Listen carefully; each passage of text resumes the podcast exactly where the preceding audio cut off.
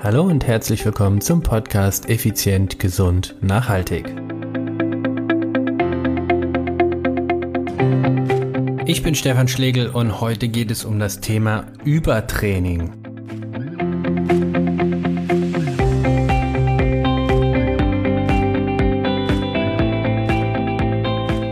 Hallo, ich bin Stefan Schlegel, Personal Trainer, Extremsportler und Unternehmer. Heute möchte ich mit dir über ein ganz besonderes und vor allen Dingen ein sehr wichtiges Thema sprechen, nämlich das Thema Übertraining. Was ist Übertraining? Dazu möchte ich dir eine Geschichte erzählen, beziehungsweise eine Geschichte mit dir teilen. Als Radfahrer bin ich oft in der Vergangenheit einige Wochen nach Mallorca geflogen, um dort viele Stunden in der Sonne zu trainieren, während es hier in Deutschland einfach noch zu kühl war oder ich keine Bock hatte, mit den dicken Winterklamotten Rad zu fahren.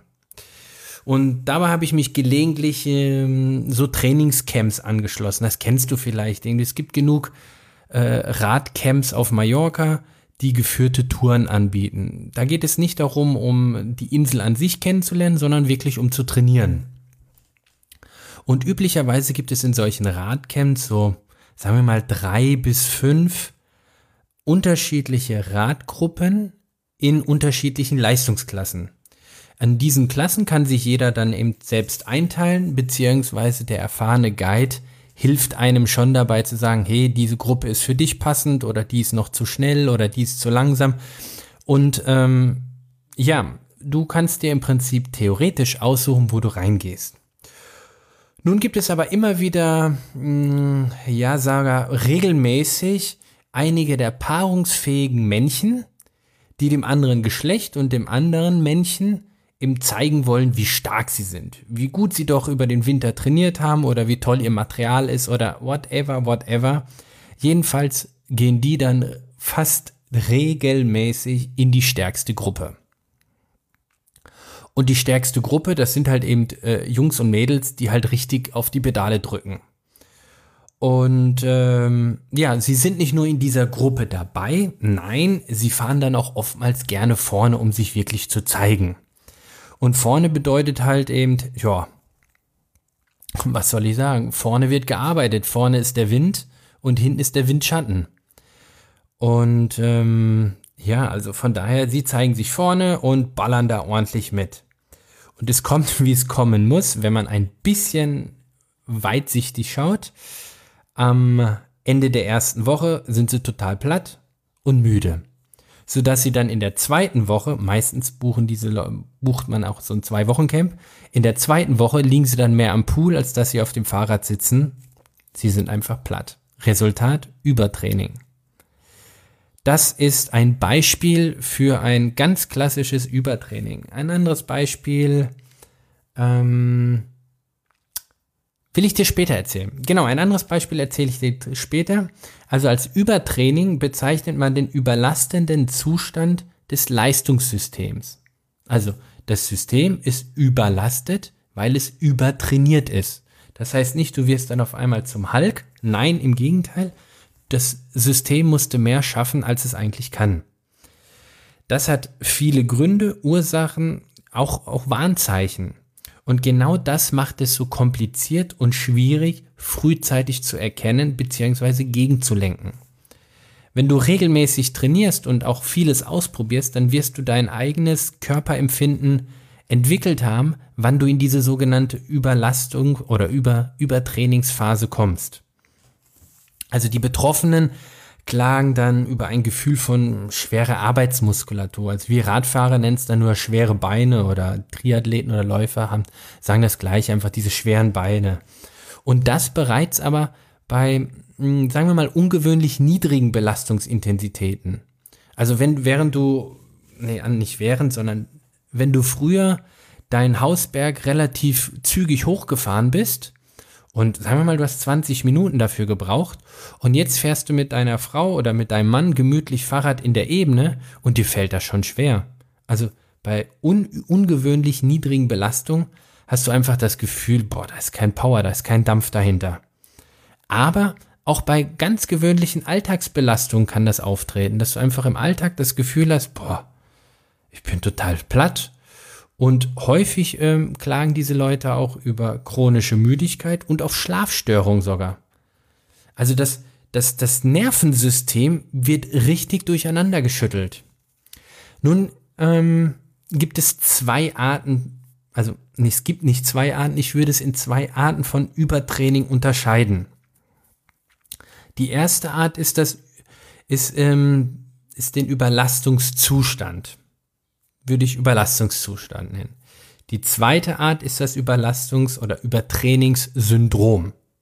Also, der Überlastungszustand, auf Englisch auch Overreaching genannt, ist ein kurzer Dauerzustand, wenige mit, ja, wo du nach wenigen Tagen Pause im Prinzip wieder einsatzfähig bist.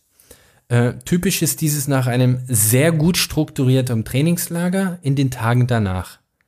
Man ist positiv erschöpft, braucht aber seine Regenerationszeit, um den Systemen die nötige Anpassungszeit zu geben. Also du, du hast einfach hart trainiert und bist platt. So, aber nicht so, dass du irgendwie äh, dich unwohl fühlst, sondern du bist, ah, also ich, das kennst du doch bestimmt auch. Du hast trainiert und dann an den nächsten Tagen, du hast kein nicht, dass du Muskelkater hast, aber du bist einfach irgendwie so, oh, so freudig erschöpft. freudig erschöpft, ist auch ein cooles Wort. Mal gucken, ob es das im Duden gibt. Freudig erschöpft. Das Überlastungssyndrom dahingegen wird auch auf Englisch Overtraining Syndrome oder Staleness genannt. Das hingegen ist deutlich gravierender und ich würde es mal in Anführungsstriche sagen, gefährlicher.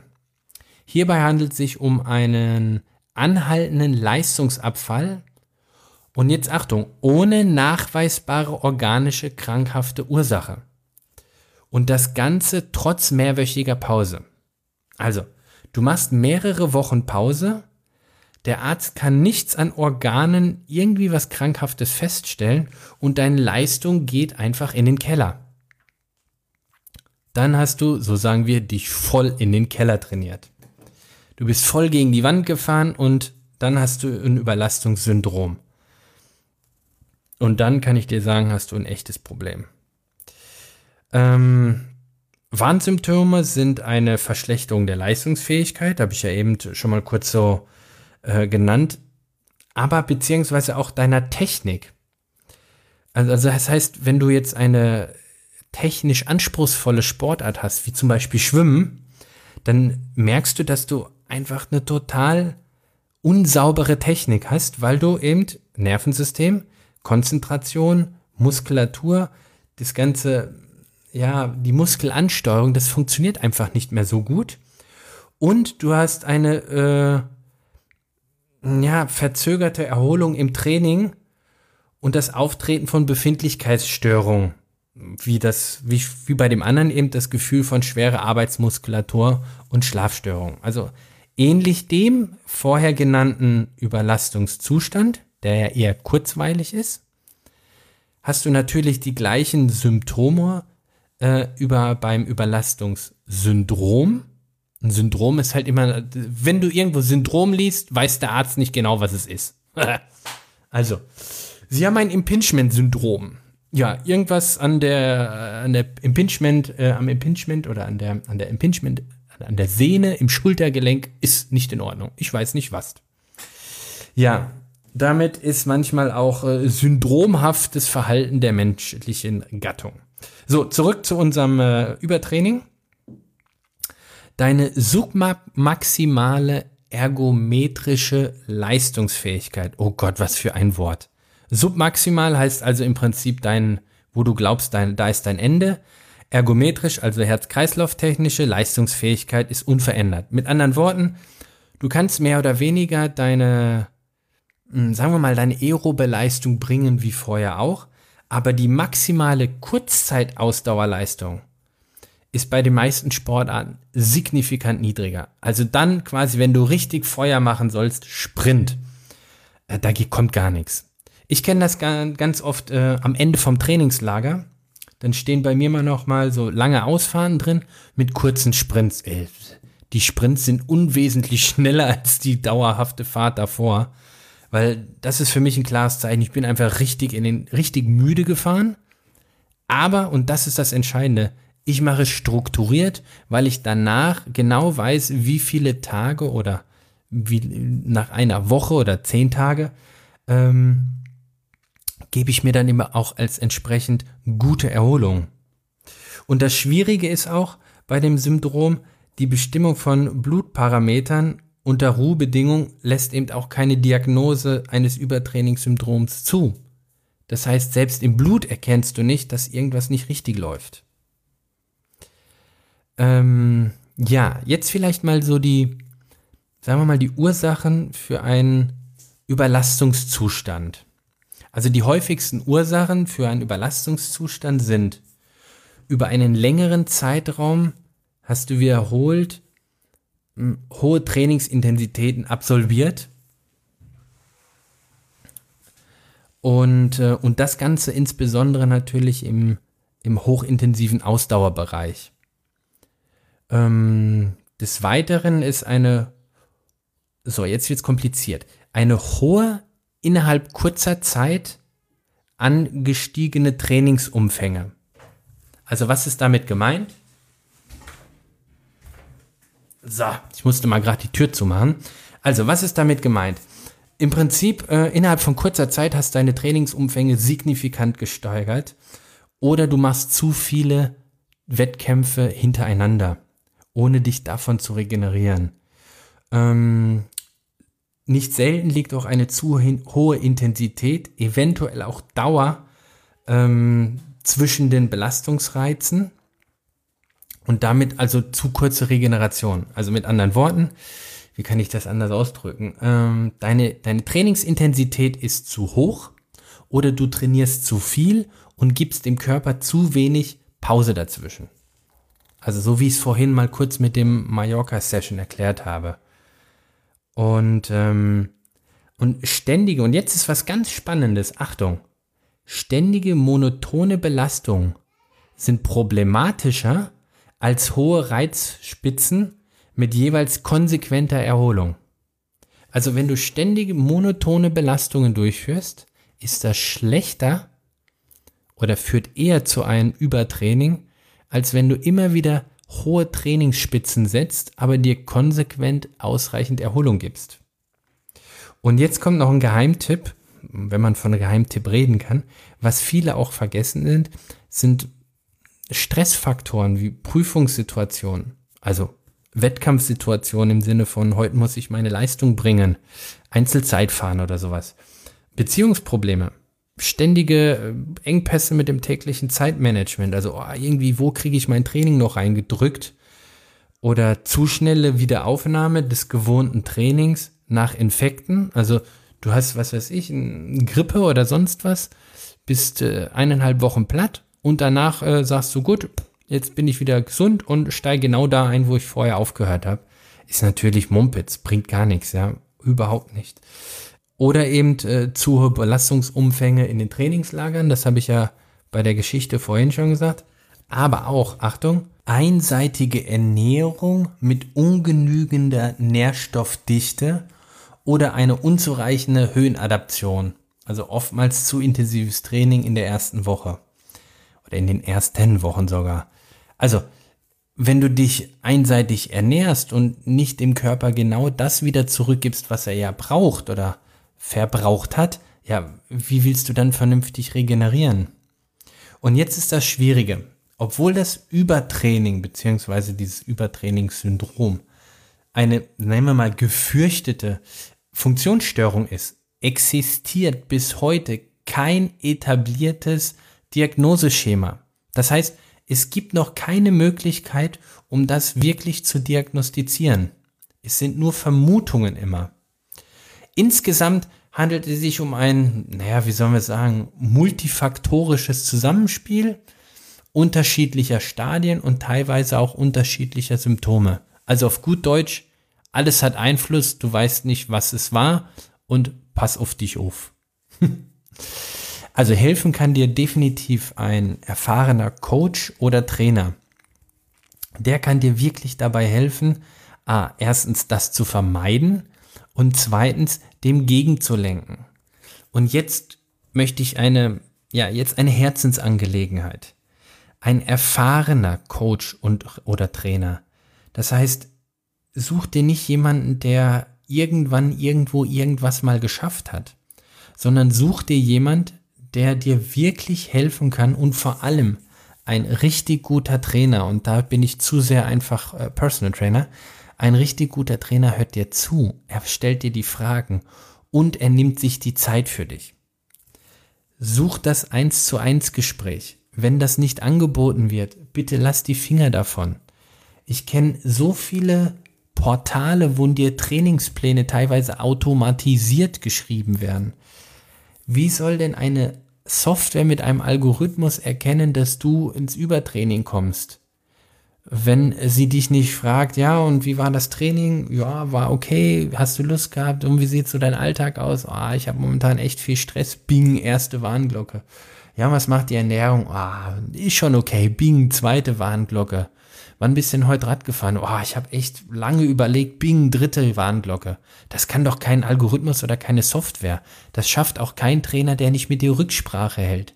Da gibt es auch viele Anbieter, die dir Trainingspläne schreiben, die du einfach runterlädst und zappe, Ende ist im Karton. Furchtbar. Lass die Finger davon. Wir zum Beispiel, damit du verstehst, was ich meine damit, wir bieten Online-Training an. Das heißt, seit seit diesem Monat, seit Mai, bieten wir sogenanntes Skype-Training an. Du hast also die Möglichkeit, unser Know-how überall in der Welt zu nutzen. Aber wir machen ein Face-to-Face-Gespräch. Wir, wir reden mit den Klienten. Wir, wir, wie soll ich das ausdrücken? Wir sind quasi ja digital vor Ort. Denn uns ist das, uns ist, der Mensch wichtig. Ich möchte, dass du effizient trainierst, dass du gesund trainierst und vor allen Dingen auch nachhaltig. Und keine Software kann effizient, gesund, nachhaltig in irgendeiner Form die, dich davor schützen oder dahin. Ach, oh, drehen sich gerade die Fußnägel. Also, ich hoffe, du weißt, was ich meine. Effizient, gesund, nachhaltig. Achte darauf. Nein, du musst nicht mit uns trainieren. Das ist hier keine Werbeplattform. Ich will dir maximal wertvollen Content geben, damit du das Leben deiner Träume führen kannst. Nämlich ein effizientes Leben mit Gesundheit, was auch immer du unter Gesundheit verstehst, und Nachhaltigkeit. Stichwort Spuren hinterlassen. Stichwort in die Zukunft denken. Jetzt heute, heute ist unser Körper stark, aber wie ist er in zehn Jahren? Er soll immer noch stark sein. Im Idealfall sogar stärker. Und das ist, was ich mit dir erreichen möchte. Das ist, weshalb ich den Podcast ins Leben gerufen habe. Ich möchte so vielen Menschen wie möglich wirklich und nachhaltig helfen. Und darum bitte ich dich jetzt, mir zu helfen. Wie? Ich helfe dir und du hilfst mir, also meist doch nicht freiwillig. Doch, du kannst mir aber dabei helfen. Nämlich, indem du auf iTunes eine positive Bewertung für diesen Podcast abgibst und eine kurze Rezession schreibst. Gerade zwei, drei Sätze reicht vollkommen. Ich möchte, dass so viele Menschen wie möglich diesen Podcast kennenlernen, dass so viele Menschen wie möglich von meinem Wissen, von dem Wissen meiner Interviewgäste, von dem Wissen unserer Klienten, das sind die Top-Manager äh, der, der deutschen Wirtschaft. All das Know-how packe ich in diesen Podcast. Und all das Know-how ist für dich und für alle anderen absolut kostenfrei. Nur, wenn es kaum jemand mitkriegt, dass er hier sowas bekommt, ja, ist ja blöd, dumm gelaufen. Also von daher, Hilf mir, den Podcast bekannter zu machen, dass iTunes auf uns aufmerksam wird. Ich bedanke mich ganz herzlich, dass du mir hilfst, anderen Menschen zu helfen. Lass uns gemeinsam, naja, den deutschsprachigen Raum effizienter, gesünder und nachhaltiger machen. Vielen Dank, vielen, vielen Dank, dein Stefan.